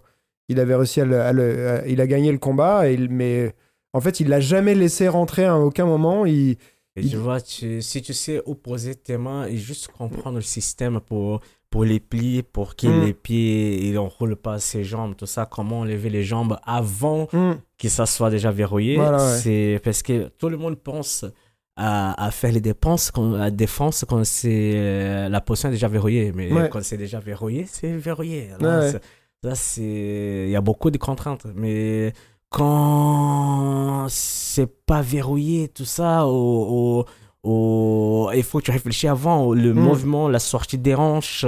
Qui, qui, qui- ça va lui permettre d'enrouler la jambe, c'est ça que les gens ne Ouais. travaillent pas. Ouais, ouais. Mais lui, je crois qu'en plus, ce qu'il faisait, il disait, il me semblait que après, j'avais vu une vidéo euh, euh, qui analysait un peu ça, et euh, lui, il disait qu'en fait, l'erreur, euh, c'est que les gens, souvent, ils essayaient de fuir, euh, de retirer leurs jambes et de s'en aller. Lui, il a fait tout le contraire. Il allait sur eux, il s'asseyait sur eux, et il leur mettait la pression, il les bloquait complètement. au lieu de. Voilà, c'est sûr que comme ils ont une. Si toi, t'essayes de t'en aller, c'est ce qu'ils veulent souvent. Exactement. Ou si t'essayes de tourner, de rouler, tout ça, ils vont, ils ont, ils- tu rentres dans leur séquence. Et du Et- coup, lui, il, est- il s'asseyait sur eux, il les tassait et ça les bleu, ça. Et ça fonctionne pour Ouais. toutes les positions. Pour Mm. toutes les positions. C'est vraiment. Là, ça- on revient sur les positions de base. Ouais. Sur les positions de base et comment tu t'installes et tout ça. Et la stratégie, quoi. Au final, euh, c'est pas. euh, parfois, ouais, c'est juste réfléchir. euh, c'est vrai que moi, ça, ça m'est arrivé plein de fois. C'est des fois, tu sais pas où l'autre il veut en venir et du coup, tu le laisses faire. Mais à partir du moment où tu laisses faire quelqu'un, c'est pas bon. voilà. voilà. au C'est, euh, tu vois, des fois, t'es- tu deviens presque euh, euh, spectateur, je trouve. C'est-à-dire que t'as quelqu'un qui est en train de faire un truc, tu vois pas trop où il veut en venir, alors du coup, tu le laisses faire. Et en fait, euh, bah, c'est faut même si tu comprends pas ce qu'il veut, euh, Tu par dedans. principe, faut, pas- faut pas, ouais, faut tu- pas accepter en fait. tu sais, parce que si tu acceptes, tu rentres dedans et Ouais. après, voilà. Ouais. Après, t'es, t'es, t'es bien, bien coincé. Bon bah écoute, euh, pense que c'est bon pour ce podcast. Moi, c'était cool comme conversation. On a pu parler un peu de ton parcours, on a raconté un peu nos histoires euh, de, de l'époque. De l'époque. oui, oui. Et Les euh, histoires à l'époque, il y a il y en a plein. Il y en a plein. Il y a plein Donc ça fera plaisir aux gens euh, qui ont connu cette époque et puis ça donnera un petit, un petit aperçu à ceux qui l'ont pas connu. Donc, euh, bah, je mettrai les liens s'il y a des gens qui veulent te suivre, même si tu as du mal à actualiser ton Instagram. Mais super, mais là ça commence, je commence, je commence. bon, eh ben, écoute, donc là, toi, ton objectif, c'est de revenir euh, un peu, de re- d'essayer de recréer une équipe de compétition, de Voilà, compétiteurs. c'est de m'en occuper des anciens déjà. Ouais. M'en occuper des anciens. Comme j'ai j'ai commencé déjà, là, la prochaine fois que j'ai- je monte à, à Paris, on va faire l'entraînement. On va commencer à faire les entraînements avec tous les anciens, marron Ouais. et noir. Ouais. Et en plus de, de, de, de mes stages. Et comme ça, euh, relancer les gars, ils ont dit que euh, voilà, ça, ça, ils avaient besoin que je, que je revienne, que je revienne derrière eux. Hmm. Et c'est ce que je suis en train de faire petit à petit. C'est difficile de, de réunir tout le monde. Ouais. Aujourd'hui, c'est c'est des grands, ils ont leur vie de famille, ils ont Ouais. leur club, tout ça. Mais j'essaye, euh, comme je disais avec Punk, euh, là, très vite Mm. à monter ça, au moins qu'on s'entraîne tous ensemble, que normalement on va voir si on fait ici. Ça va être génial, ça va faire vraiment, vraiment euh, rappeler plein de, de, Plein de de- souvenirs. des souvenirs. Mhm. Et euh, voilà, remettre les gars en, en, en compétition. Hmm. Les, les gars là-bas du sud, il y a quelques gars qui on commence à travailler pour ça. Ça va pas venir euh, tout de suite, mais bon, on commence petit à petit à, à, à développer. Et après, revenir en, en compétition et voilà, mettre le, remettre le nom, donner cette envie aux gars de, de combattre, d'aller chercher plus loin, d'aider les gars, même euh, en dehors de, de, de, de l'entraînement, parce que Mm. ça, on n'a pas parlé, mais grâce à l'entraînement, grâce à, à, à- à les rencontres, j'ai rencontré pas mal de gars que j'ai aidé beaucoup Mm. en dehors du, du, du, du- du club. Ouais. Et ça, c'est les gars qui sont venus, les gars étaient beaucoup de perdus, les gars, beaucoup Mm. de, voilà, qui sont, sont venus des gars droits. Et ça, c'est bien, tout ça, ça fait partie de l'esport. Bah ouais, choses- ça transmet des valeurs euh, sans même euh, avoir besoin de les dire de et tout dire. ça. Le fait de vivre les choses, ça te, ça te Exactement. change. Ça Exactement. te change et c'est vrai que ça, ça, aide, euh, ça aide dans ton quotidien. Et, et ouais, c'est des valeurs qui, qui sont importantes et qui sont fortes, quoi que tu fasses. C'est-à-dire que c'est pas que pour l'entraînement, c'est dans ta vie. Quoi. Exactement. Et voilà, comme j'ai dit là, on reprend les choses en main petit à petit. L'important pour nous, c'est juste euh, d'être tranquille euh, entre nous et pouvoir avancer. Et voilà, c'est les choses normales de, de sport. hein. bon, bah écoute, c'est une bonne nouvelle. On va te revoir plus souvent alors. Mais, mais j'espère. Ça marche. Bon, bah à Merci- bientôt alors. Merci Greg, merci, à bientôt. À bientôt. Ciao. Ciao.